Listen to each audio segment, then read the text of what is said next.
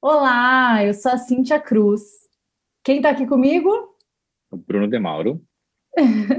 e hoje a gente vai falar sobre o medo, que é um tema que permeia muito a minha vida e a do Bruno, e a gente resolveu juntar essas ideias aqui da psicologia e de quem não é da psicologia, mas é um curioso, para dividir com vocês um pouquinho das nossas experiências e também o que a ciência e a psicologia fala sobre essa emoção que é tão temida.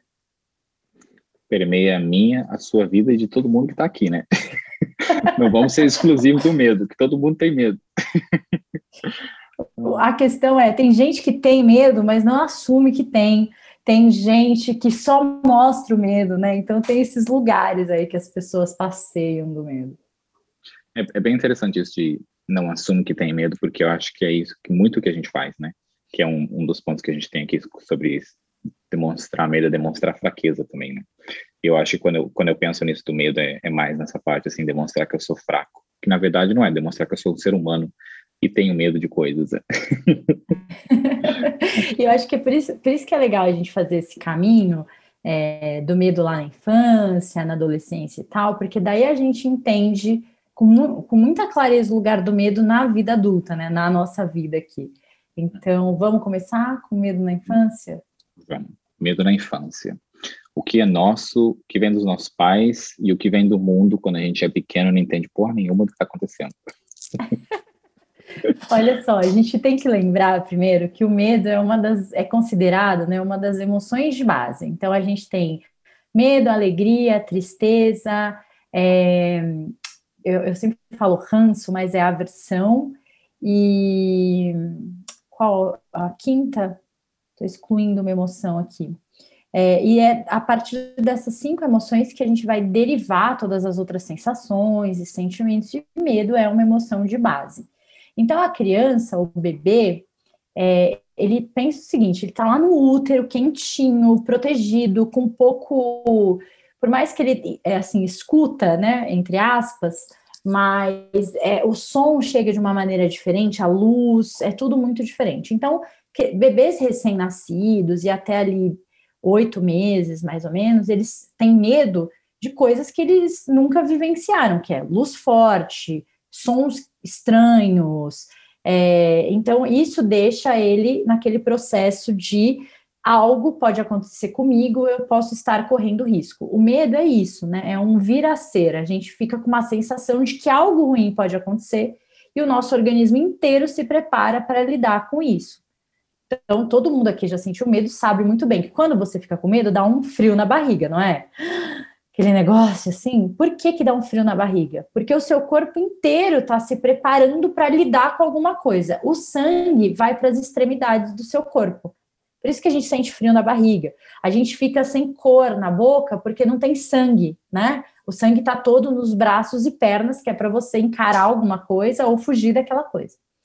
Então, o corpinho do bebê sente alguma coisa ali de errado, um som, um barulho, não sei o quê, essa sensação vai percorrer, né, da adrenalina, o coração bate mais forte, tudo aquilo.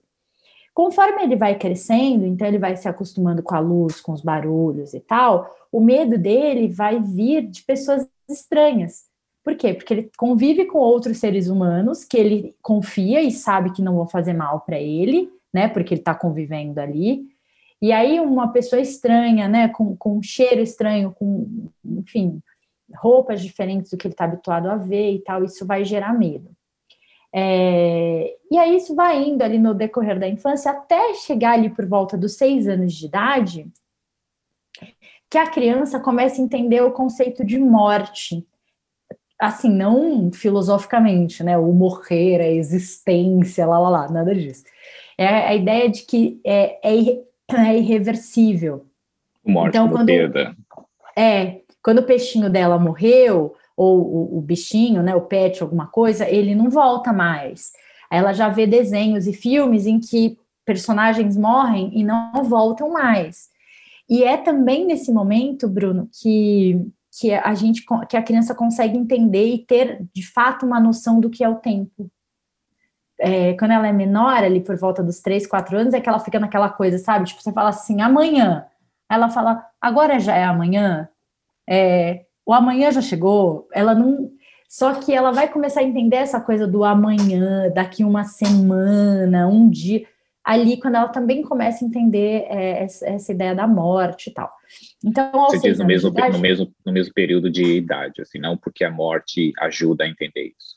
É, é, é a, a, morte ajuda a entender isso, que as também. coisas acabam, okay. isso. Uhum. É, e aí, é nessa idade dos seis anos que a criança também começa a entender o que é a crítica e esse olhar de crítica dos pais, das outras pessoas, e ela começa a ter medo da crítica. E medo da crítica vai fazer a gente modelar esses comportamentos de diversas maneiras. Tem gente que tem criança que por medo de ser criticado se fecha, não faz mais nada, para não correr risco de fazer algo e receber crítica. Já tem criança que vai para aquele outro lugar que é fazer tudo certo, perfeito e bonito, para receber elogio e não crítica. Rolou um pouco então... de identificação aí. você, você era qual tipo de criança? A segunda, de fazer tudo certo para me sentir amado, me sentir protegido ou que alguém cuidava de mim porque eu fazia era alguém que fazia algo nessa nesse sentido de certo mas uma, uma coisa que me fez pensar aqui então é então quando a gente nasce a gente vem por esse lado de medo pelo instinto que é algo que protege a gente vai fazer a gente sobreviver certo mesmo Exatamente. que a gente seja indefeso e não entenda nada do que está acontecendo o nosso cérebro já está pronto com medo para o que está estranho aqui, preciso me proteger, o meu sangue vai para onde precisa ser movido e tal. E aí, quando a gente tem seis anos, não quando a gente tem seis anos, mas conforme a gente mais vai ficando mais, é, ficando mais velho, a partir dos seis anos, ali naquela, naquela faixa, a gente consegue, nosso cérebro acaba criando essa parte de medo, colocando medo para lugares diferentes, porque você se sente mais protegido e você consegue entender outras coisas. Mas você ainda acaba tendo esse medo, esse medo novo acaba sendo uma evolução porque a gente é um ser que mais que é pensante ou esse medo também acontece num animal que é menos pensante como a gente? É, é como se a gente estivesse separando, né? Assim, um medo um medo real de algo que pode te uhum. matar, te fazer mal, e um medo cognitivo, né? Assim, que não é algo que vai me fazer mal fisicamente, mas é algo que vai me fazer mal psicologicamente, né? Tipo, okay. é, acho que fica mais fácil de entender, porque é isso, a crítica, você continua vivo, seu corpo está inteiro, né? A integridade física está ok, mas a integridade psicológica, emocional, não. Quando você é, é humilhado na frente de outras pessoas, uhum. quando você passa vergonha, né? Enfim, então a gente começa a passar por situações assim, com mais clareza cognitiva, entendendo o que, que é isso, é, e aí a gente começa a interiorizar isso de uma maneira diferente. Pode ver, não sei se você convive com criança, mas, por exemplo, a criança com dois, três anos, quando ela percebe que as pessoas estão rindo, assim, é, estão é, achando ela engraçada, estão rindo dela, né? E ela, ela continua o comportamento que ela acha que as pessoas gostam e tal. Agora, quando eu tenho um som, um, uma, um tom meio de, de zoar, assim, de tipo, estamos zoando a criança, ela fica incomodada já. Mas não é a mesma coisa de quando ela tem seis anos de idade, que aí ela né, tem um repertório um pouquinho maior para perceber que não é, não está sendo legal aquilo, né? E gera desconforto né, emocional e tal. E aí, daí para frente, dos seis anos é, para frente, o nosso crítico interno ele vai se fortalecendo. Então a gente vai recebendo essa crítica de fora, a gente vai criando essa voz interna de se criticar também, ah, eu sou burro, eu faço tudo errado e tal, porque a gente vai reproduzindo internamente essas falas. Por isso que a, a maneira com que os pais repreendem os filhos ou dão os conceitos de base para os filhos é tão crucial e importante para essa criança quando for adolescente ou adulto, porque isso vai se cristalizar. Eu sempre ouvi, por ser mais velha, né, irmã mais velha, que eu tinha que dar exemplo. Desde pequena eu escuto isso. Então, assim, ah, você é mais velha, você tem que dar exemplo. Não faz isso, tem que dar exemplo para os seus irmãos, você tem que dar exemplo. Isso fica cristalizado no teu crítico. Então, assim, tem que fazer tudo certo, não pode fazer coisa errada na frente deles porque você vai estar dando exemplo, então não faz coisas, coisas erradas e tal, não sei o que. Isso vai, a gente vai carregando isso até a vida adulta. Então, naquela pergunta que você me fez, você, você se encaixa no quê? Não, não pelo fazer perfeito por amor, mas não fazer perfeito por exemplo? É, eu, eu fui a criança que fazia tudo certo para não receber crítica e para não dar mau exemplo para os irmãos mais novos, né? Então, uhum. uma das coisas que eu tinha maior, mais medo, assim, meu maior medo na infância era decepcionar a minha mãe. Eu tinha isso assim de uma maneira muito, muito clara. Se eu fizer alguma coisa errada, não sei o que, ela vai se decepcionar e ela já tem tanto trabalho e ela já, né? Ainda vou vou dar mais trabalho para ela e tal. Então, essa coisa ficava muito, muito na minha cabeça. Uhum. Obrigada por todos os terapeutas que eu tive até hoje, por me ajudarem com isso. Tipo, olha, você viu que todos os terapeutas, não foi só um, querido. Não, não pensem em vocês que só um terapeuta deu conta dessa, dessa situação na minha cabeça. Obrigada, mãe. É, eu, eu, eu, me sinto nessa, nesse lugar também de, de saber que fazendo coisas erradas ou quando eu não era perfeito era algo que também, porque minha mãe já tinha tanto trabalho, tanta responsabilidade, eu não podia dar trabalho para ela. Então, eu identificava, aprendia a ler o que ela pegava como sendo perfeito, como algo que dava menos trabalho para a vida dela e me moldava naquele sentido. Ah, mais um agradecimento aos nossos pais aí. Eu até pensei Obrigada. aqui se. Valeu, galera. Eu, eu, pensei aqui se seria uma coisa para ser proposta, sabe? Porque os nossos pais ajudam a gente a crescer com coisa financeira tal. Se tem um fundo ah, terapia, assim, sabe? Que os pais deveriam colocar dinheiro. Sabe? Quando tem um filho, vou colocar tantos reais todo mês aqui para quando ele crescer poder ir na terapia e resolver Olha, os traumas eu, que eu criei nele sem intenção, mas criei nele. Eu acho que fica essa ideia para os nossos ouvintes, porque assim, querido, se você tem filho pequeno ou se você vai ter filho pequeno, aceite que você vai estragar seu filho. Faz parte do projeto pai e mãe dá uma cagada, dá uma estragada aí nesse adulto, né? Você, então faz, põe o dinheiro na poupança, ah, tá, a faculdade, não pense só na faculdade. Estou, vou guardar o dinheiro para a faculdade do meu filho e para terapia, porque precisa, alguém precisa resolver, né? Mas, ó, Bruno, quando a gente vai assim, a gente vai indo né, da infância para a adolescência, então pensa que, que o seu filho está aprendendo também com você a maneira com que você lida com seus medos. É, a gente conversou bastante sobre isso, né? Eu sou uma pessoa que eu não tenho medo de barata, eu não tenho medo de aranha, não... porque na infância e na adolescência eu venho de uma família que a gente não, mesmo as meninas, e aí a gente vai falar dos gêneros, né? Como aqui no Brasil a gente lida com isso, mas assim, mesmo as meninas, não era permitido para a gente dar chilique, não tinha essa de, ai, uma barata sobe em cima do sofá e tal. Cara, minha mãe sempre teve pavor de barata, mas ela ia lá, matava barata e tal, e não sei o que, e não dava xilique. Então, assim, a gente não tinha esse espaço. Então, eu cresci meio. Vai lá, encara o negócio que você tem medo, vai lá e, e, e faz alguma coisa a respeito e tal. E eu morei no interior, então não é que só tinha barata em casa, era tipo sapo, é, morcego, sei lá, eram umas coisas assim surreais. E, tipo, nada de xilique, e, e enfim. É, e, a, e, eu acho que eu também cresci vendo isso. Minha avó era aquelas é, mulheres que, que, criaram os filhos em sítio, né, e tal. Minha avó matava cobra, tipo, ela tava, às vezes, é, a gente morou um tempo com ela em sítio, ela ouvia um barulho, assim, no, no, não sei como fala, do lado de fora da casa, né, no terreiro e tal, ela, tipo, pegava uma enxada e ia ver o que que era, não tinha uma coisa assim, ai... Então, a gente cresceu com esse exemplo. E aí, eu estava lendo uma pesquisa é, sobre essa coisa da influência do medo entre os pais e entre pais e filhos, a uhum. maneira com que a gente lida com a ansiedade, porque medo gera ansiedade, né? Então, tô aqui conversando com você, escuta um barulho na minha cozinha, eu tô sozinha em casa, eu fico ansiosa porque o que está acontecendo ali, né, tal, não sei o que, a gente tem todos aqueles sintomas, enfim a maneira com que a criança vê os pais lidando com ansiedade, com medo, é o jeito que provavelmente ela vai lidar. Ou se aquilo incomoda muito ela, então assim, nossa, minha mãe sempre foi chiliquenta quando via um bicho e gritava e deixava a gente mais assustado, então vou moldar um comportamento, modelar um comportamento diferente aqui, né? Então a gente tem muita influência. E por mais que os pais achem que não, a criança está percebendo as, as reações de ansiedade, mesmo quando não tem fala sobre isso. Quando a, os pais não estão falando que estão com medo ou ansiosos, mas a criança é muito sensível às reações físicas, expressões faciais, né, a comunicação não verbal. Então, é muito interessante quando a gente observa as, as estruturas familiares e como esse jeito de lidar com medo, com ansiedade, passa de pai para filho. Uhum.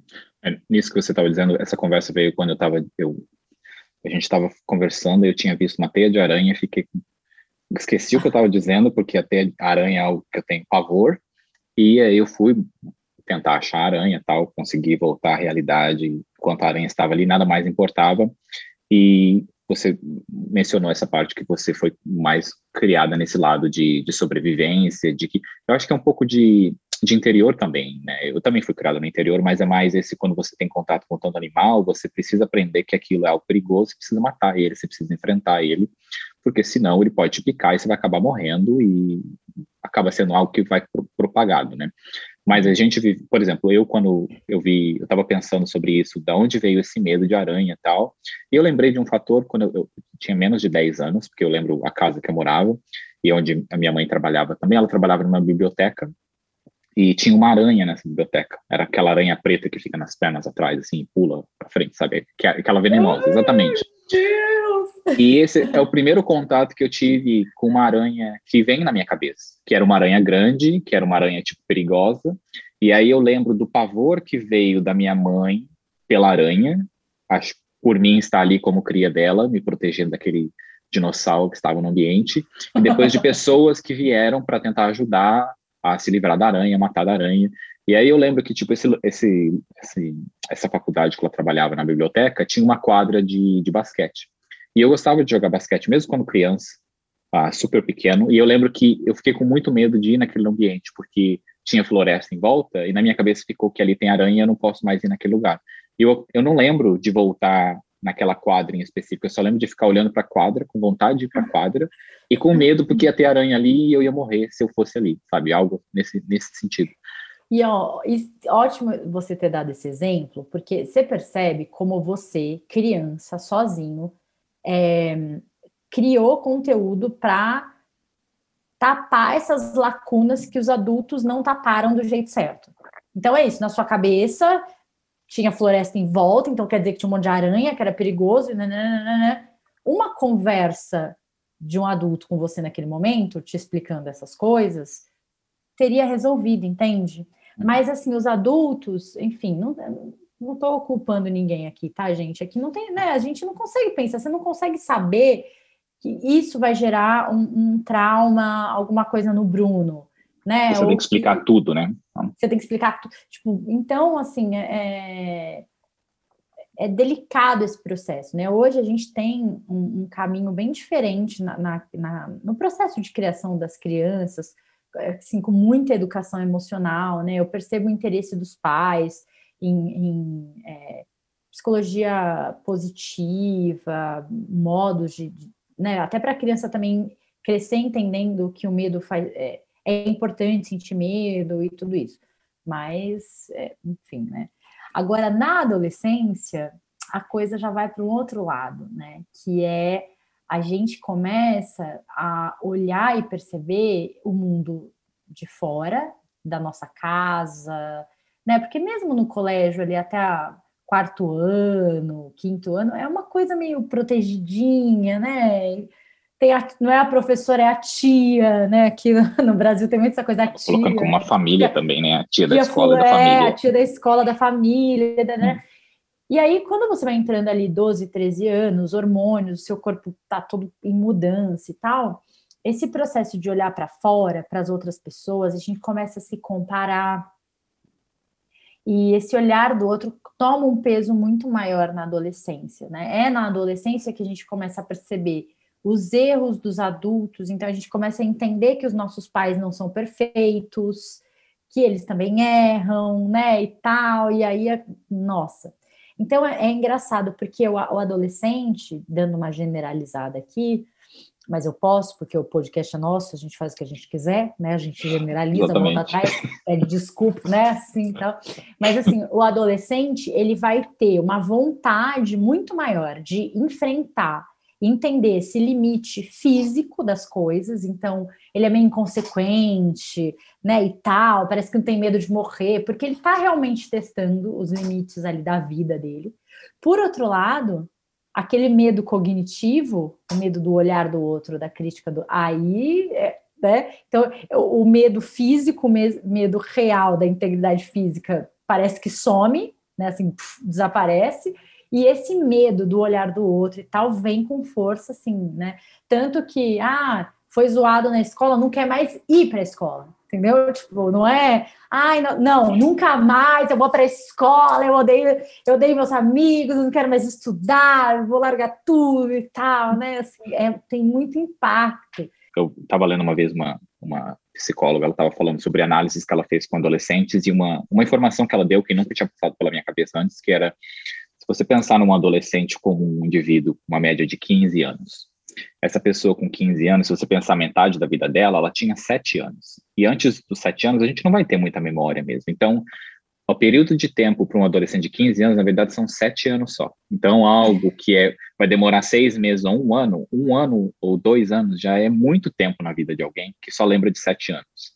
E aí, conforme você vai ficando mais velho, com 30, 60 anos, você vai identificando, tipo, 10 anos nem é tanto tempo assim para alguma coisa, sabe? Mas na adolescência é tudo ao extremo também por essa questão de tempo, né? Que a minha Sim. imagem agora está queimada ou distorcida, é para sempre. Não, para sempre, um ano não é nada se foi, sabe? Próximo ano você vai para outra turma, ou seja lá o que isso aconteceu. Nesse drama também de algo ter, ser tão importante assim, porque a passagem de tempo é tão ilusória.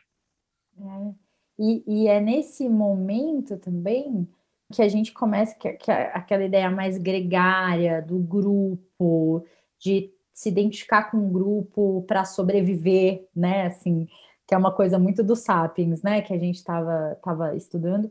É, isso fica muito forte. Então, imagina o seguinte: eu entendo, tem algo dentro de mim que é muito primitivo, dizendo que eu preciso estar num grupo para eu me sentir mais seguro. E nos adolescentes, se a gente for pensar no bullying, na violência, faz muito sentido também né? Assim, quando você está num grupo, você consegue se proteger melhor do bullying.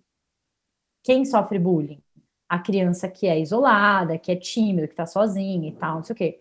O cara que joga vôlei, que joga futebol, é diferente o processo, ele tem o grupo que protege ele. Né? Uhum. Então, nesse momento, essa ideia de que o outro pode pensar algo de mim, pode achar algo sobre mim, isso é aterrorizante, né? Imagina as pessoas descobrirem que eu tal coisa, que eu menti sobre não sei o quê. Então, assim, o medo está muito voltado para o outro, está muito voltado para o que o outro pensa sobre mim e tal. E aí a gente cristaliza também aquelas vozes de crítica interna de autossabotagem, né? Então, de é, hiperrealização, hipervigilância, com, controle, né? Tudo isso vai vai se cristalizando aí, porque para eu lidar, para eu não sofrer crítica, então eu vou querer ser controladora, para tá tudo, eu ter certeza que as coisas estão dando certo, que está tudo certinho, está tudo dentro do, do esperado e né, eu vou entendendo que para eu ter valor ou para eu ter status nesses grupos, eu preciso fazer coisas. Então, jogo futebol, sou o primeiro na natação, eu faço isso, faço aquilo, então a hiperrealização nasce aí também. Então a gente tem aí na adolescência a base para muitos dos comportamentos de autossabotagem lá na vida adulta. Você vai perceber lá no adulto, quando você olha para a adolescência, foi ali que essas, esses comportamentos começaram a ser cristalizados e tal. E nessa, nessa parte de medo, essa, o medo de sentir o medo como algo de fraqueza, sabe? Então, tipo, se eu não sei nadar, pode ser algo tipo, ah, eu sou fraco porque eu não sei nadar e, e medo e tal. Essa parte já vem como criança ou começa na adolescência de ver o, o tipo algo que eu não sei como sendo fraco por causa disso, não vou contar para ninguém, sabe? Eu, eu, eu entendo que vem da infância, né? Assim, a gente vê o comportamento dos pais em relação ao comportamento de medo das meninas e dos meninos. Então, para as meninas, né, dentro da cultura patriarcal que a gente tem e tal, o medo ele é muito permitido, né? Assim, ai, tá tudo bem, ela dá o chilique lá com a barata e tal. Com o menino, não. Tanto que ou a, a, a expressão pejorativa é para de chorar igual uma menininha, você, né, é, você é um, um menino ou, ou, não, né, seja homem, tudo isso, começa muito na infância. E aí, por ter sido criada no interior, assim, eu vivi isso o tempo inteiro, né? Os meus tios, meus primos, eu tenho um irmão mais novo, nós somos duas irmãs e ele que é o caçula. Então, com ele era muito essa coisa também do vira homem, não sei o quê, para de chorar e tal, sabe? É, desde pequeno, esse, esse processo de, de supressão, né, de, de suprimir é, o medo e relacionar o medo à fraqueza. E, e, é interessante, né? Olha que, que chavinha que se mudasse. Se você ensina, esses dias eu vi um vídeo é, de um casal que luta jiu-jitsu, famoso aqui e tal, e eles têm duas filhas meninas, nasceu a terceira agora. E aí ela foi tomar vacina, acho que uma vacina, e ela meio chorando assim, e eles, filha, calma, respira. Ela foi respirando tal, tomou a vacina e riu, assim, tipo, consegui. Aí o pai abraçou ela e falou: Filha, tá tudo bem você ficar com medo. A gente está aqui para né, estar tá com você nesse momento. O importante é mesmo com medo, você foi lá e fez o que precisava fazer. É, é esse o recado mesmo, sabe? Então, ao invés de, ah, tá chorando igual uma menininha vira homem, é, ok, fica um pouquinho aí com medo, respira, sente esse medo, mas vamos fazer alguma coisa, vamos para ação. O medo, é, a emoção de base, gera no seu cérebro paralisia. Pode perceber, se você olhar para um animal, né, você tem gato também, igual eu. O gato tá lá vivendo a vida dele, andando na sala e tal. Se você bate na mesa, faz um barulho, a primeira coisa que ele faz é dar uma paralisada, ele fica quietinho assim, né? Depois ele faz alguma coisa, ou ele vai correr, mas sempre tem uma paralisia ali um tempinho. Por quê? Porque quando a gente pensa no animal no contexto da floresta, se ele está ali vivendo a vida dele, ele escuta um barulho, que pode ser um predador e provavelmente é, se ele ficar paradinho, talvez o predador passe, vá embora, nem perceba que ele está ali, né? Talvez não. Então, é nesse momento de paralisia é muito característico do medo. O medo vai te paralisar um tempinho. E depois você entra no processo de luta ou fuga. Né? Então, normalmente, bichos que são presa e não predadores, eles fogem. Né? Bichos que são predadores vão encarar e tal. Então, é normal a criança ficar meio paralisada de medo. Só que isso vai passar. E a gente tem que ensinar que na sequência. A gente tem não, né? Assim, é interessante você ensinar a criança que na sequência ela pode fazer alguma coisa, que é o seu caso da aranha. Tipo, sei lá, se você entrar na sua cozinha e tiver uma aranha, você vai ter uma reação de paralisia, tipo, caralho, né? Lembrar lá de todos os traumas da aranha, mas de alguma maneira você escolhe ir para a luta e não para a fuga. Nesse lado que você falou dessa parte masculina e feminina, me fez lembrar daquele documentário que chama A Máscara que eu vivo dentro, acho que é, é a tradução direta dela. É um documentário americano que mostra crianças, eh, meninos, meninos, crianças, adolescentes e adultos como são criados para ser um homem, para não chorar, para não demonstrar sentimento. E, e, você falando disso, quando, quando, o pai abraçou a menininha e falou, tá tudo bem você sentir medo, é, é na verdade tá tudo bem você sentir o que você quiser sentir, né? E, e é isso que tinha que, que, ser a mensagem. Não tipo, você que tem coragem, por isso você não vai sentir medo. Não, é você vai sentir um monte de medo, você vai se sentir perdido em vários momentos, até como adulto, porque é isso, são sentimentos, você não tem o mínimo controle sobre eles, você tenta mascarar eles, você tenta treinar eles, mas você vai sentir coisas e tá tudo bem, só aceitar que você tá sentindo o que você tá sentindo, né? É. Só aceitar aquilo. E, ó, Bruno, quando a gente olha para a vida adulta, é... Eu, você já deve ter ouvido, né? Vocês ouvintes também. Quantas vezes você ouviu alguém falar que é ansioso, né? As pessoas falam normal, assim, né? Ah, eu sou super, ah, eu sou muito ansiosa. Você não tem noção de como eu sou ansiosa e tal. Ansiedade é totalmente medo. Tipo assim, só que a pessoa não fala, nossa, eu sou muito medrosa, nossa, eu sinto medo pra caralho, eu fico o dia inteiro com medo. Ela não fala isso. Porque imagina você falar um negócio desse, né? Só que sentir ansiedade é sentir medo. A ansiedade é eu estar no presente com medo do que pode acontecer no futuro. Eu fico ansiosa com uma reunião porque eu tô no presente, a reunião é semana que vem. Mas eu já estou com medo do que pode acontecer, do que pode não acontecer, das consequências se a primeira coisa acontecer, das consequências. É medo.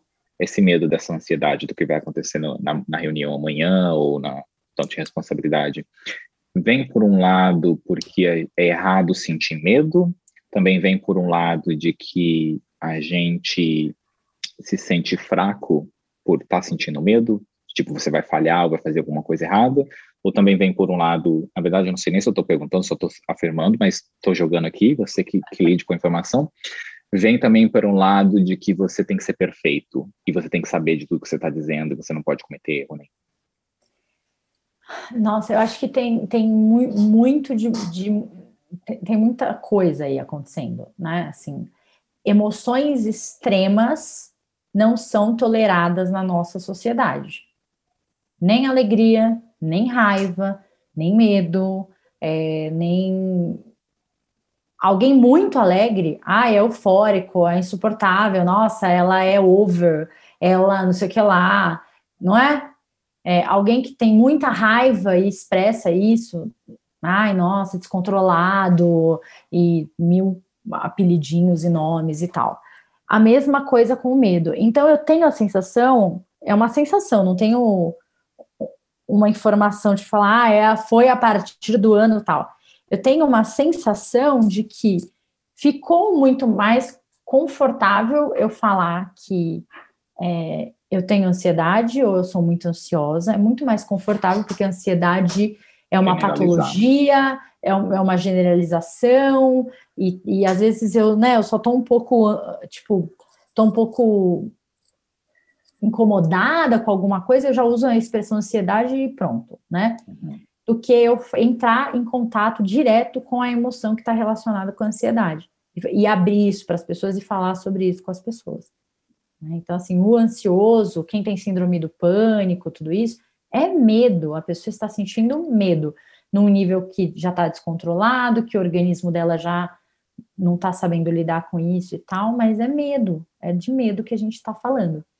E, e o adulto, imagina, tá com 25, 30 anos, né? Então tem aí 30 anos, não, 20, é, a gente falou de 7, 23 anos, né? 24 anos é, ouvindo esse lance de que não é legal, emoções muito é, é expressadas demais não é né? interessante, lá, lá, lá, lá. Cara, a gente vai crescer, a gente vê os nossos pais chorando. Eu sempre dou esse exemplo porque eu acho que todo mundo passou por isso.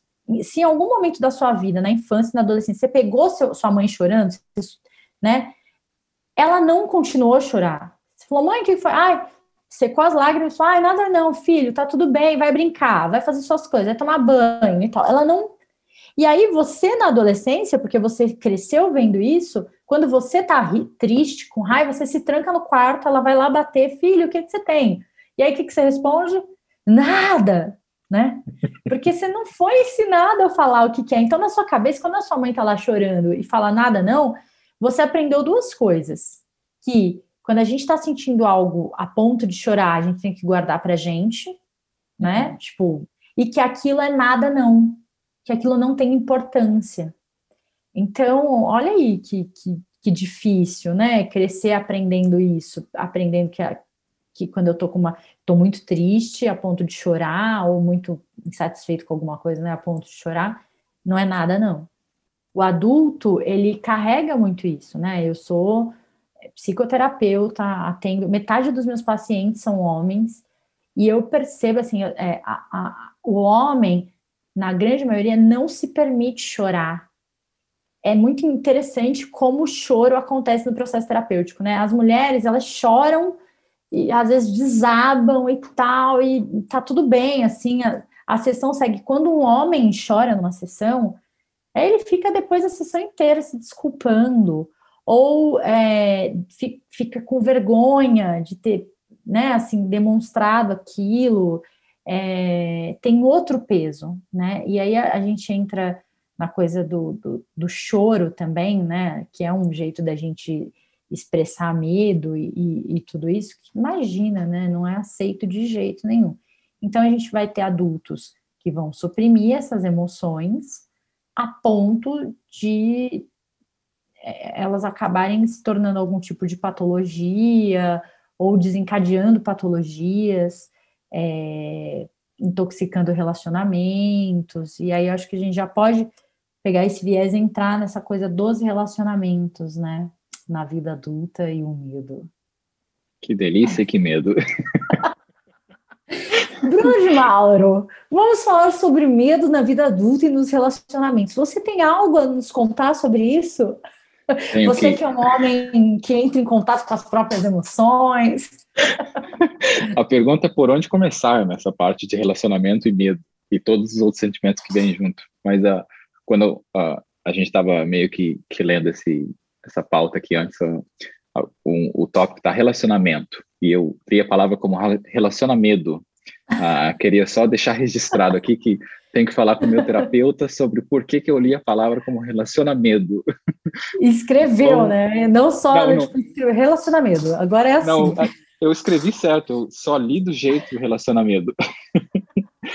ah, mas essa, essa parte de, de medo que você falou de choro e nesse, nesse lado de, de relacionamento, eu, eu lembro na terapia, no começo, como eu quando eu estava num, num, relacionamento, quando eu comecei a terapia, que não, não faço mais parte desse relacionamento, mas eu lembro de como era difícil para mim pedir colo para alguém, sabe? Para essa pessoa que estava comigo já há tantos anos e eu não conseguia chorar na frente dela ou simplesmente deitar. Eu lembro de, de sentir, assim, uma vez tão triste que ela estava sentada na cama e eu só queria deitar no colo dela e chorar, sabe? E eu não fiz isso. E foi um sentimento que veio assim e foi embora. Tipo, engoli ele do jeito que precisava engolir, como fui treinado por anos. E, e eu lembro depois chorando em terapia, de N coisas, não só isso, mas como eu me senti feliz. Eu, eu acho que nem falei com o meu terapeuta quando isso aconteceu, mas como eu me senti feliz depois em outros relacionamentos, de poder, quando tá triste, só falar, sabe, eu, eu preciso de colo agora. Eu quero só deitar aqui quero que você passe a mão no meu cabelo, sabe? E é isso. Eu quero só ficar triste e de como às vezes, no, no termo de um relacionamento agora há pouco tempo, enquanto eu estava falando com a pessoa, me veio vontade de chorar e eu chorando, e eu não precisei explicar, sabe? Eu, eu simplesmente falei, eu tô triste porque estava tão gostoso que a gente tinha, mas eu entendo que a gente não tem mais, que isso não vai mais acontecer, e não senti vergonha de chorar, sabe? Não senti necessidade que eu tinha que explicar para ela ou ela tinha que entender. Foi mais, tipo, algo meu como triste. Então, você superou o medo de abrir essas uhum. coisas que você sente com as pessoas que você tá, né? Assim, e tem gente que continua há anos com, com as, na, casado, namorando e tal, e não consegue é, superar, passar por cima desse medo de abrir e falar assim: olha, tô com medo de falir, ou de ser mandado embora, ou tô com medo desse terceiro filho que a gente vai ter, tô com muito medo desse novo, né, assim, desse, porque, imagina, minha parceira, meu parceiro vai achar que eu sou fraca, que eu não dou conta, e a gente não quer mostrar o lado feio para as pessoas que a gente tá, porque a gente entende que, que esse é um lado feio, porque a gente aprendeu assim desde pequeno, errado. né, um lado errado e tal, então não vou mostrar esse lado. É, mas acho que tem uma coisa antes que é o medo de se relacionar também, né? Uhum. É, e aí é, eu queria agradecer ao Maurício, que foi o meu primeiro amor na terceira série, pelo, pelos cinco anos de terapia, né? Falando sobre esse assunto. Que, ah, onde começou seu medo de relacionamento? Com o Maurício. Maurício da terceira série, aquele demônio daquele garoto. É, eu acho que o meu medo ali de, de. Eu gostava do Maurício. Vocês não estão vendo, Quase mas o Bruno está engasgando aqui com a água. Porque eu cito nomes, entendeu, Bruno? Eu tenho que citar nomes daquela. Inclusive, vou marcar ele aqui nesse Eu estava na terceira série, super apaixonada pelo Maurício. Mandei uma uhum. cartinha para o Maurício, me declarei assim, todo Nossa, imagina, né, gente, na terceira série, assim, super carta. E aí o Maurício respondeu a minha cartinha e ele falou assim: respondeu, tipo, eu realmente gostaria de saber se você gosta de mim, sim ou não. Tinha que pôr um xizinho, pus o xizinho sim, mandei para ele, aí ele mandou outra de volta e falou assim: Eu não gosto de você, não me mande mais cartas, não, tipo, não fale mais comigo. que filho da puta. Gente. Não, cruel, perverso, garoto. Né? Como será que eram os pais dele? Ele era filho da professora Sueli, ele era filho de ah. professora, que era pior ainda. E aí, cara, nossa, eu fiquei muito. E eu acho que aí, nesse momento, cristalizou uma coisa de tipo, meu Deus, se eu falar o que eu sinto, vou receber de volta uma cartinha, não gosto de você, não mande, né, não fale mais comigo. Então foi assim que eu percebi que eu recebi isso. É, e eu acho que por muito tempo, é louco, né, gente? Como a infância, Ei, Maurício, obrigada, demônio. é, como a infância, essas coisas ficam muito fortes para gente, né? Então, acho que por muito tempo tive muita dificuldade de eu falar que eu estava apaixonada, e mesmo com pessoas que eu estava meio quase namorando, ou. E era interessante que rolava muito assim, eu estava ficando com alguém, passava, tipo, sei lá, a pessoa dava uma sumida, aparecia namorando outra menina. E aí eu, gente, mas como assim, né? E aí eu lembro que uma vez um, um, um desses caras falou para mim, falou, Cíntia, mas você, sei lá, é super na sua, assim, eu nunca ia imaginar que você estava apaixonada por mim. Eu ouvi isso muitas vezes. E eu falava, nossa, gente, como que, como, como a pessoa não sabia que eu estava apaixonada? Lógico que ela não sabia, né? Não demonstrava e tal.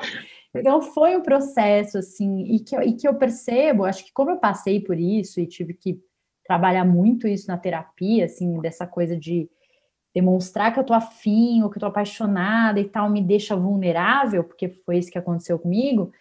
É, eu percebo muito isso em muitos pacientes também, essa coisa de vou ser exposto, vou ser exposta, a pessoa vai fazer alguma coisa. Então, esse medo de, de ser machucado, né? Porque, gente, imagina na terceira série você tomar uma bota dessa.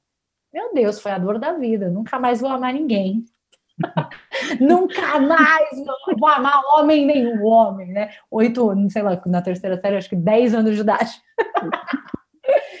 é, e aí, então, assim, a, o adulto tem muito medo de se relacionar, muito por isso, né? Assim, por medo de ser exposto, de sofrer, é, de ser ferido de novo, porque na vida adulta a gente já passou pela adolescência e a maioria das pessoas passa por situações bem doloridas e de corações partidos na adolescência né? Assim, quem nunca ouviu alguma música na bed, deitado em posição fetal no chão do quarto, desculpa, você não teve adolescência, né, querido?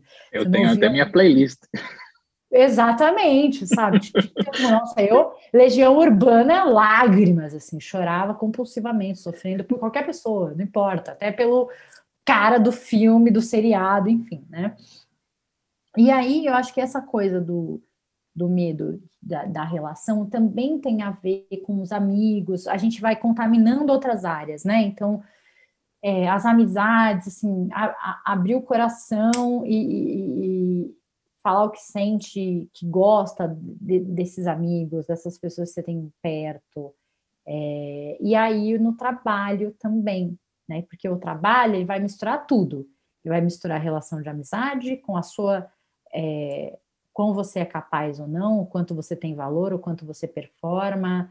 É, é, cara, a vida adulta, né, assim, é uma reedição da sua infância e adolescência, mas, assim, bem mal feita, bem assustadora, né, tipo, bem, meu Deus, todos os seus medos da infância e da adolescência, é, vem tudo ao mesmo tempo no ambiente de trabalho, né, porque bullying, tudo. Eu espero que todo mundo tenha que esteja ouvindo a gente seja adulto, porque se for adolescente e estiver ouvindo a gente, você está vendo que vida adulta, na verdade, piora tudo. Só piora. A redução dos seus medos numa potência que você não faz ideia, querido, porque tem salário envolvido. Né? Na escola, se desse ruim, você fazia o quê? Mudava de escola. Aqui não, você tem uma remuneração, você tem uma avaliação de desempenho, né? Vai ganhar mais dinheiro ou não você tem requintes de crueldade para te fazer sentir medo, né? Assim, ai, feedback com o diretor da área, tipo, o coração disparado. Mas eu, eu, eu acho que o, o trabalho ainda coloca um outro nível de, de medo e de perfeição. Porque na, na família e nos amigos, geralmente você tem um relacionamento já por um tempo com essas pessoas, né? Então eles sabem de algumas falhas suas, sabem que você é mais que um, meio que um ser humano quase imperfeito ali, sabe? Ainda nessa parte de medo que você não quer demonstrar, tal, que é, que é mais difícil, né? Não é só não quer, é difícil de, de você demonstrar medo. Mas eu acho que ainda no, no trabalho, comigo vem isso, e eu vejo que vem por outras pessoas também, de como você precisa demonstrar que você é perfeito, que você sabe as respostas e que você está ali para ajudar os outros e você tem toda a experiência que a pessoa te contratou para ter, o que não é certo. Quando você tem uma, uma checklist lá naquela vaga de emprego que pede, sei lá, 100 coisas, você não vai ter 100 coisas, você vai ter 70, 80, e você tem o potencial de outras coisas, de potencial de conseguir aqueles 20, 30% que ainda você não tem e potencial de outras coisas que você vai vir com você. Mas eu acho que o trabalho cria muito isso, essa sensação de você precisa ser perfeito, então demonstrar medo ainda é algo que é muito mais difícil. E eu vejo isso porque eu, eu manejo pessoas e eu vejo quando eu mostro para elas, eu falo, eu cometi um erro, ou eu não sei a resposta. Eu, eu, sempre esqueço de como é difícil pessoas dizerem que não, que não sabem. E quando eu começo a manejar alguém novo, uma pessoa vira para mim e fala: eu, eu gosto porque você diz para mim que você não sabe a resposta e você vai olhar para tentar descobrir. E por que isso? Porque como você vai saber tudo? Não tem como você saber tudo. E eu vejo que, ainda voltando ao mesmo ponto, é a vida pessoal te permite um pouco mais de você não saber e a vida profissional te permite menos você não saber, ou pelo menos não te dá um ambiente de, seguro para essa demonstração. O, o, que, como você vê essa, essa área, essa diferença dos dois lados? Eu acho que assim, a gente vai reproduzir na vida profissional o que a gente aprendeu na vida pessoal. E, e eu acho que é, é, muito interessante, né? Tem gente que é completamente, que parece que tem duas pessoas completamente diferentes, né? Pessoal e profissional. E já tem gente que não, tem a mesma, e é isso, né? Uhum. É, tem gente que dá um peso muito grande para o trabalho, para as realizações, e isso vem da vida pessoal, sim, das cobranças dos pais, da família, da esposa, do marido, do parceiro, né? E, e, tudo isso. Então, assim, a gente cria esses castelos mentais do que o trabalho significa para a nossa vida e do que a gente tem que atingir com isso. E é muito, muito louco, assim, como parece, se alguma coisa dá errado no trabalho, parece que tudo está perdido, né? Assim, quando alguém é demitido, parece que o mundo acabou, que ela nunca mais vai ser capaz de procurar outro, outro trabalho, encontrar outro trabalho. É... E o que não é verdade, né, gente? Tipo, tem, tem, tem muita oferta de muita coisa, tem um monte de vaga, mas a gente recebe isso como uma tragédia, o Armagedon, a catástrofe total a maneira com que a gente modela a nossa mentalidade para lidar com essas coisas faz muita diferença. É, e aí eu acho que a gente entra nessa ideia de coragem também, porque a, a, gente tem uma falsa ideia de que ter coragem é não sentir medo nunca, né? Mas não é isso. O medo faz parte do ser humano. A gente vai ter medo de ser mandado embora, sim a gente vai ter medo do feedback, a gente vai ter medo de olhar para a equipe e falar que não sabe o que tem que fazer. É, mas a coragem tem a ver com colocar esse medo em ação, fazer alguma coisa com esse medo, sair desse processo de paralisia. Então, quando você me fala que para você hoje já é muito normal, né? Falar, ah, eu não sei, eu vou pesquisar isso, não sei como responder isso para vocês agora e tal. Quer dizer que nesse, nessa situação específica, nessa área específica, você já colocou, já aprendeu a colocar esse medo em ação. Né? Então você já nem passa mais por o coração dispara, dá aquela ansiedade e tal, não, você já tem seu jeito de lidar com isso, né? Talvez esse, esse medo específico você já tenha superado, porque você já aprendeu como lidar. Quem já foi mandado. Quem já foi mandado embora muitas vezes, assim, já já, assim, a, a tendência é que vá aprendendo a lidar com isso. E se foi mandado embora muitas vezes e ainda não aprendeu, procure um terapeuta. Precisa olhar para isso de uma maneira mais profunda e tirar a lição, uma lição importante do que está acontecendo aí, né? É, a gente falou muito aquele dia sobre eu não, eu, eu não sentir medo, né? Assim, é, eu estava falando para o Bruno, gente, que eu tenho é, poucas coisas na vida me dão medo de fato, né? Mas não é porque eu não tenho medo, eu acho que eu, é, pela criação e por tudo, eu vou su suprimindo, suprimindo, mas chega uma hora que a coisa vem de alguma maneira, né? Por outro lado, eu acho que eu também me preparo bem para situações que eu acho que poderiam me deixar que, que, poderiam gerar medo, né? Então, assim, eu dou palestra há muitos anos. E um dos maiores medos, não só meu, mas né, dos adultos, e aí tem uma, uma pesquisa que fala isso, né? O, o, o primeiro medo, to, tem muitas pesquisas sobre o que os adultos têm medo, né? Do que os adultos têm medo. O primeiro medo é medo de falar em público. E o segundo é medo de, de bichos perigosos, cobra, tubarão, né? Então, assim, a gente tem mais, o nosso medo social, né, de ser exposto socialmente é muito maior do que o medo real de ser morto por uma cobra venenosa ou um ataque de tubarão. Então a gente tem medo da, de ter morte social, muito mais do que morte real, né? Então, assim, eu dou palestra, quer dizer, eu tô ali enfrentando o maior medo da humanidade, que é falar em público, né? Ah, você pode, você tá lá falando em público, aparece uma cobra, morre na hora, né? Puf! Tem um colapso de medo. É, e aí, o segundo maior medo, acho que dos palestrantes, né, é ter uma pergunta que você não sabe responder. Tipo, alguém faz uma pergunta e você não sabe responder aquela pergunta. E eu aprendi, eu sou muito brincalhona, assim, quando eu dou aula, quando eu dou palestra, e tem uma coisa que eu sempre uso que é a pessoa faz uma pergunta muito cabeluda, eu olho para ela assim, eu falo, gente, quem convidou essa pessoa? Pelo amor de Deus, o que, que é isso? Sério, vocês fizeram para me sacanear, né? Porque olha essa pergunta, nossa, eu vou até acender meu cigarro imaginário e pensar um pouco, eu não sei nem por onde começar a responder isso. E aí eu brinco, todo mundo ri e tal. E aí depois que dou essa descontraída, porque é uma, um jeito de eu me descontrair também, né? Porque às vezes a pergunta, sei lá, é uma coisa tipo, é, fazendo uma relação entre Freud e Winnicott, o que você diria? Tipo, caralho, como é que eu vou, né? Isso numa, tem que responder isso em dois minutos, né? Normalmente é assim. Então, quando eu brinco, eu dou risada, eu acho que é, também é meu jeito de lidar com, com esse medo, com esse impacto da pergunta. E aí eu falo, olha, sei lá, eu não tenho muito domínio sobre a teoria do Winnicott, então eu fico um pouco insegura de fazer essa relação, mas ó, o Freud falava isso, isso e isso, e, respondo dentro do que eu consigo. E eu acho que isso também é uma coisa importante, a gente entender que a gente tem que fazer as coisas dentro do que a gente consegue, né? Assim, ponto. Nossa, agora eu vou estudar loucamente o Winnicott. Claro que não. Tipo, essa pergunta foi uma em cinco mil que, né? Assim, tá tudo bem. Eu tenho os meus processos de lidar com medo enfrentando, né? Assim, é...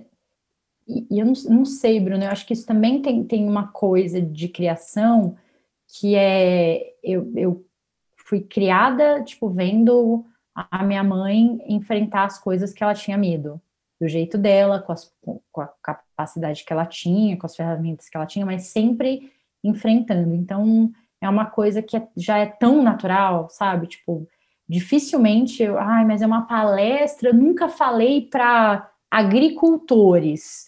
Ai, não, gente, melhor não, tal, esse público eu não tô acostumada.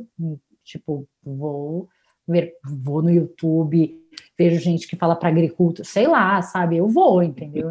Seja o que Deus quiser. Eu, eu, vejo também que essa parte de, de enfrentar o medo é uma, é uma também aceitação de que a gente não sabe de coisas. Né, nessa parte de, de, de, palestra, quando você aceita que você não precisa saber, que é o melhor ainda, não que você só não sabe, mas você não precisa saber, como exemplos que você disse, talvez você não tenha lido ainda sobre essa pessoa. Eu acho que quando você entende e aceita que você vão ter coisas que você não sabe, vão ter coisas que você não é bom, mas você também é bom em um monte de outras coisas. E isso acaba te protegendo de você mesmo, porque eu acho que quando você, o medo de, de falar em público é porque um monte de gente vai te julgar ali, então todo mundo vai ver os seus defeitos, porque você sabe 100% dos seus defeitos, mas quem está ali não sabe, quem está ali está só te ouvindo. Olha só, tem é, dentro da palhaçaria, né, quando você vai fazer um curso de palhaçaria para ser palhaço, para ser clown, é, é um processo super é, de, de autoconhecimento, de autopercepção, é super psicanalítico, assim. E um bom palhaço é aquele que entende a principal dor que ele tem, ou a principal vulnerabilidade que ele tem, e ele vai trabalhar em cima daquilo.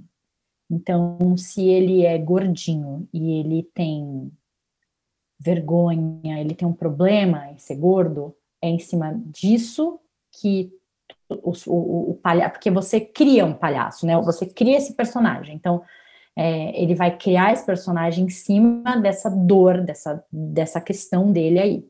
E os melhores palhaços, os palhaços mais engraçados e tal, são os que mais fizeram as pazes com esse lado de dor deles. E exploram isso muito bem é, no, nas peças e tal. É, eu lembro que eu participei de um projeto em 2019 com o Denis, Denis Antunes, e com o Rafa, acho que é Rafa Bastos, que é palhaço. Então, Denis ator, Rafa palhaço. Nós fizemos um projeto numa agência de modelos aqui em São Paulo. E o Rafa foi falar sobre é, esse lugar assim de, de, de, vulnerabilidade, porque ele é palhaço de rua, que assim é isso, você tá lá, aparece, sabe Deus o quê. E eu fiquei muito chocada com o trabalho do Rafa, porque assim a gente estava falando com modelos que são pessoas que estão o tempo inteiro trabalhando com a imagem, com a não vulnerabilidade, com a não imperfeição, né? Eles têm que estar perfeitos, incríveis e o corpo e tal. E aí o Rafa entrou, fez a apresentação dele, é uma apresentação assim meio caótica e que você vai falando, meu Deus, onde isso vai parar, sabe? Como que ele vai enfim, você fala, mano, sério, acho que ele perdeu o controle real, fudeu. E, e, assim, a galera chorando de rir, muito, ele é muito bom. Beleza, ele terminou, assim, todo mundo rindo, tá? A galera jovem, né, eles são bem novos, os meninos lá. E aí, depois que ele terminou, ele pegou um banquinho, colocou no meio do palco, assim, ele tava em roda, a gente tava em roda em volta dele, né? E ele colocou o espelho e todo o kit dele lá de maquiagem, e ele foi se, se desmontando e contando a história dele. Bruno, foi tão forte aquilo, foi tão simbólico. Ele tirando a maquiagem e, e, e, a roupa de palhaço e contando a história dele, as coisas que ele passou, zonas de guerra, porque é, tem muito grupo de, de, de, de palhaço que vai para a zona de guerra, para presídios, né? Eles trabalham é nesses lugares que, que eles são necessários, né? E aí ele foi contando que que uma das experiências mais fortes que ele teve foi se vestir de, de, de mulher, assim, num presídio, tipo, fazia parte lá do negócio, e ele falou, nossa, aquilo foi, enfim. E esse lugar que ele entrou, de se desmontar, contando a história dele e de tudo isso, é, foi uma das coisas mais lindas em relação a medo e vulnerabilidade que eu vi acontecer, assim, foi muito forte para mim né? Porque essa máscara que a gente cria para viver em sociedade, reprimindo o que a gente sente, escondendo o que a gente acha que é feio e tal, é o que mais afasta as pessoas da gente. Né, assim, a conexão que ele criou ali, quando ele foi se desmontando e contando como é que ele chegou onde ele chegou, que ele só aprendeu a tocar bandolim porque ele estava desempregado, sem ter grana até para comer, e ele ficou em casa tipo um mês, foi muito bacana, assim, foi muito interessante. Eu acho que eu levo isso para a vida. Eu queria que quem está ouvindo a gente ficasse com essa imagem do palhaço que está lá, tudo pintado, é, rindo, né, e como se tivesse tudo bem, mas que ali por baixo tem um monte de coisa que dói, que machuca, mas ele lida com essas coisas, né, enfim. A palavra que você usou, vulnerabilidade, que é uma coisa que está muito em, em em alta, por se dizer, de empresas tentando buscar essa parte de mostrar que elas aceitam pessoas vulneráveis, ela tem um ambiente seguro, de, de que você pode ser você mesmo. Segurança psicológica, né? Tem se é. falado bastante sobre segurança psicológica. É. Tem uma coisa que eu achei muito legal em relação a isso. É, eu vi uma entrevista do, acho que ele chama Massoud, que é o, o diretor de pessoas da Magazine Luiza, e aí, na pandemia, ele estava contando que o Fred, que é o CEO da empresa agora, né? Porque a, a Luísa Trajano tá na direção, não sei como é que ela, conselheira, sei lá, e quem assumiu é o filho, né? Que é o Fred. Uhum. Quando a pandemia começou, eles fizeram uma live para todo mundo, né? Que sei lá, de uma, duas mil pessoas, não sei. E aí nessa live o Fred falou: gente, eu queria falar para vocês que eu não, assim, eu não faço a menor ideia de como a gente vai lidar com tudo isso. Estamos todos trabalhando, ninguém aqui passou por uma pandemia, a gente, né, assim, a gente nunca viveu uma coisa dessa, mas eu já quero me desculpar, porque eu sei que eu vou errar muito nesse processo. É no, normal, né? Eu nunca fiz isso na vida, nunca lidei com isso. Eu vou errar, então eu já quero me desculpar, mas eu sei que a partir desses erros eu vou acertar. E, e a gente está junto nessa. Então, o, o, o, o diretor né, lá de, de, de, People falou assim, cara, olha a, olha a mensagem que esse CEO está passando para a empresa, porque uma das, das coisas mais fortes na cultura do Magazine Luiza é errar rápido, né? Assim, vamos, errou, já muda, já. E era exatamente isso que ele estava falando, assim, completamente alinhado, né? E dando esse, esse espaço para os outros diretores, coordenadores, gerentes se sentirem também, cara, é isso, eu também não sei como a gente vai lidar com isso, ninguém sabe, vamos junto, e, e tanto que o Magazine Luiza estourou, né, aqui no, no Brasil, na pandemia, assim, eles abriram a plataforma para pequenos, eles fizeram coisas incríveis, assim, mas porque eu acho que eles têm esse lugar de, de, vulnerabilidade aberta, né? De vamos conversar sobre as nossas vulnerabilidades e vamos lidar com elas. Né? Lembrete não estamos sendo patrocinados por Magazine Luiza, só uma admiração mesmo pelo ótimo Inclusive, trabalho. Inclusive, é, Fred, se você estiver ouvindo a gente, liga para mim, manda um oi que a gente está aqui, né? Invista nos pequenos, estamos aqui. a, a, a, empresa que eu trabalho criou um programa interno de vulnerabilidade, onde é uma reunião que as pessoas vão, tem mediadores, mas a gente vai para falar do que a gente tem medo, de traumas que a gente tem e como pessoas se sentem tão seguras num ambiente com 200 pessoas, no, na, uma parte da empresa assistindo ali, participando e compartilhando, falando que sofreram abusos, que tiveram uh, pensamentos suicidas, que ainda tem até hoje, de como isso é uma coisa que é simplesmente aceita, sabe? E divulgado dentro da empresa que pessoas têm problemas, têm dificuldades e ela está normal ter isso, sabe? É parte, claro que elas buscam ajuda e elas querem ajuda, tal, mas não é um ambiente de eu vim aqui chorar sobre os meus problemas. Não, é um ambiente que eu vim aqui demonstrar que eu sou um ser humano, tenho meus problemas pessoais, como todo mundo que está aqui, eu quero que você sinta seguro o suficiente para também falar dos seus problemas, dos, seus medos. E como você vê depois em outras reuniões, isso gerando discussões e pessoas se demonstrando mais e você se sentindo mais seguro em, em ser você, sabe? Em, em falhar, em falhar rápido e, e move on para o próximo problema que você vai falhar ou que você vai ser bem sucedido. É, é gostoso é. de ver esse lugar sendo ampliado, de que você não precisa tanto mais daquela máscara. Não vou dizer que você consegue tirar 100%, porque ainda ambientes te, te forçam a ter essa máscara, pretensão, mas na maior parte de que empresas hoje a gente está evoluindo para o lado de que você tem um espaço de mostrar que você é humano e tem medo. É. Esses dias um cliente estava me falando que ele se aproximou mais assim da equipe, né? Com a pandemia, ele ficou mais preocupado, enfim. E aí ele tem uma, uma colaboradora que é ele falou: Nossa, eu sempre achei ela meio neurótica com esse negócio de da pandemia, de, de doença, enfim e tal. E a gente tem esse lugar de julgamento, é natural, né? Assim.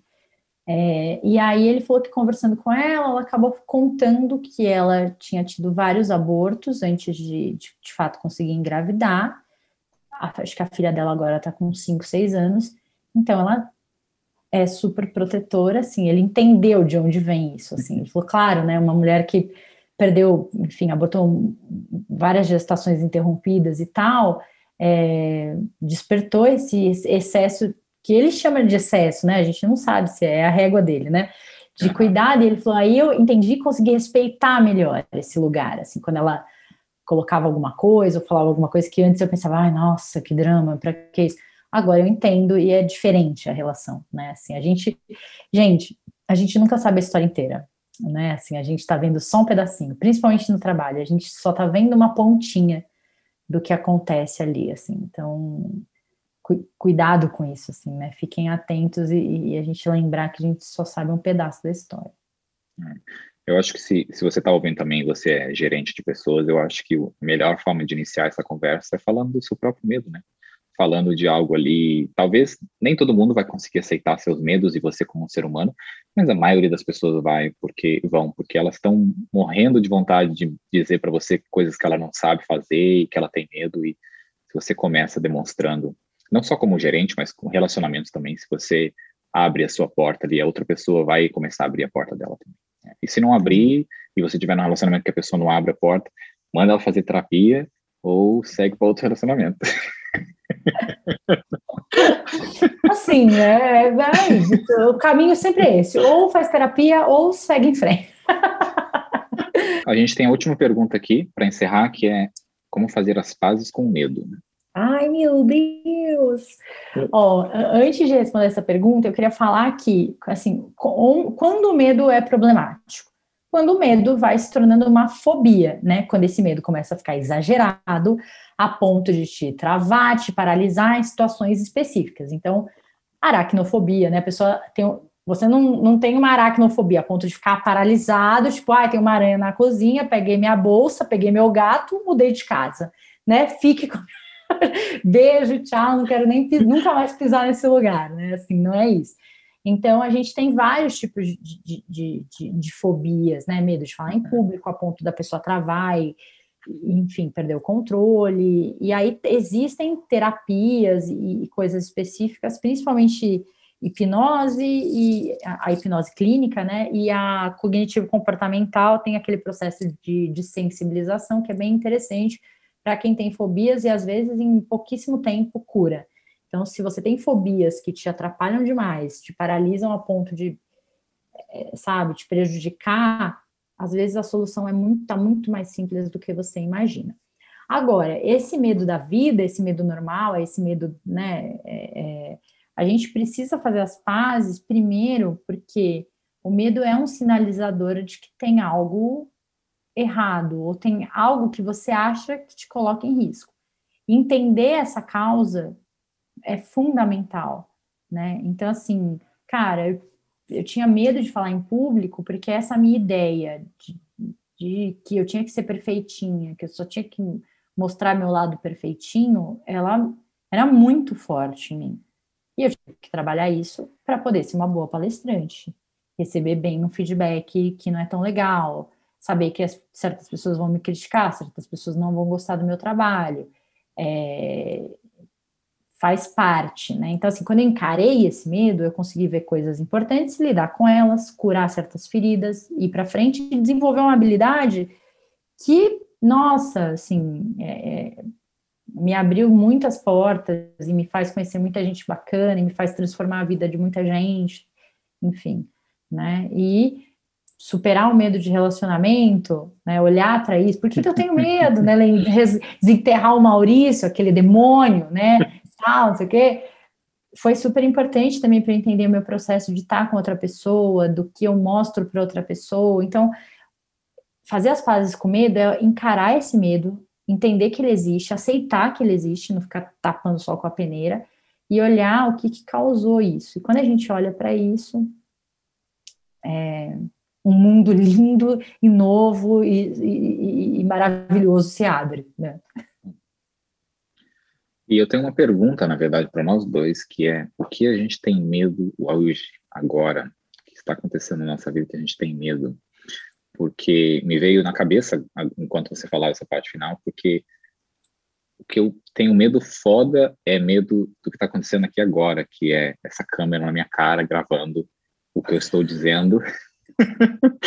é uma coisa que não é pavor, mas é algo que eu me sinto completamente desconfortável uma das razões de eu estar aqui gravando é também por causa disso, de tentar passar por essa merda, que não é de se não deveria sentir tanto medo, porque não eu não tenho medo de falar em público, de fazer apresentação, mas quando tem essa câmera ligadinha com essa luzinha piscando aqui, é tipo, essa merda está aqui me olhando. e você, Cíntia? Olha, primeiro, assim, eu fico muito feliz de você abrir esse medo pra gente, compartilhar com a gente, né? Uhum. Estou como, me cagando aqui.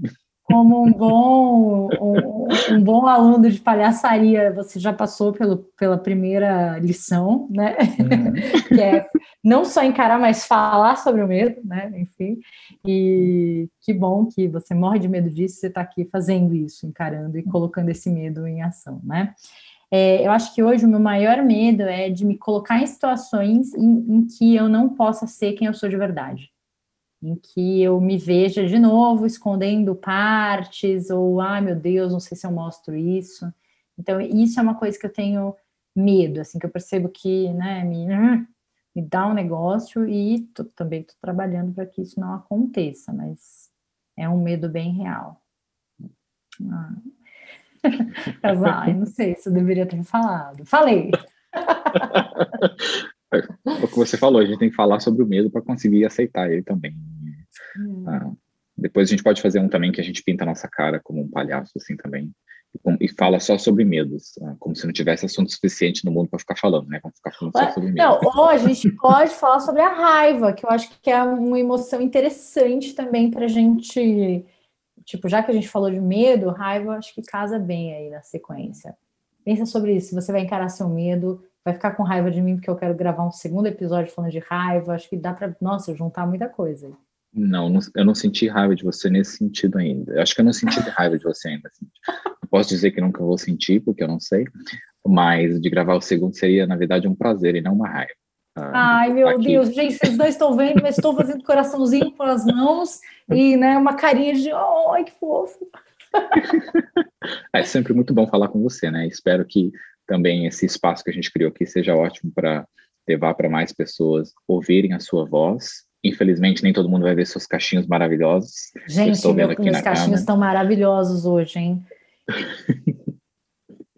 então tá bom, ah. gente. Obrigada pelo papo. Se tiverem comentários, ideias, falem com a gente. E nos vemos no próximo, quem sabe, falando sobre a raiva. Isso mesmo. Um beijão.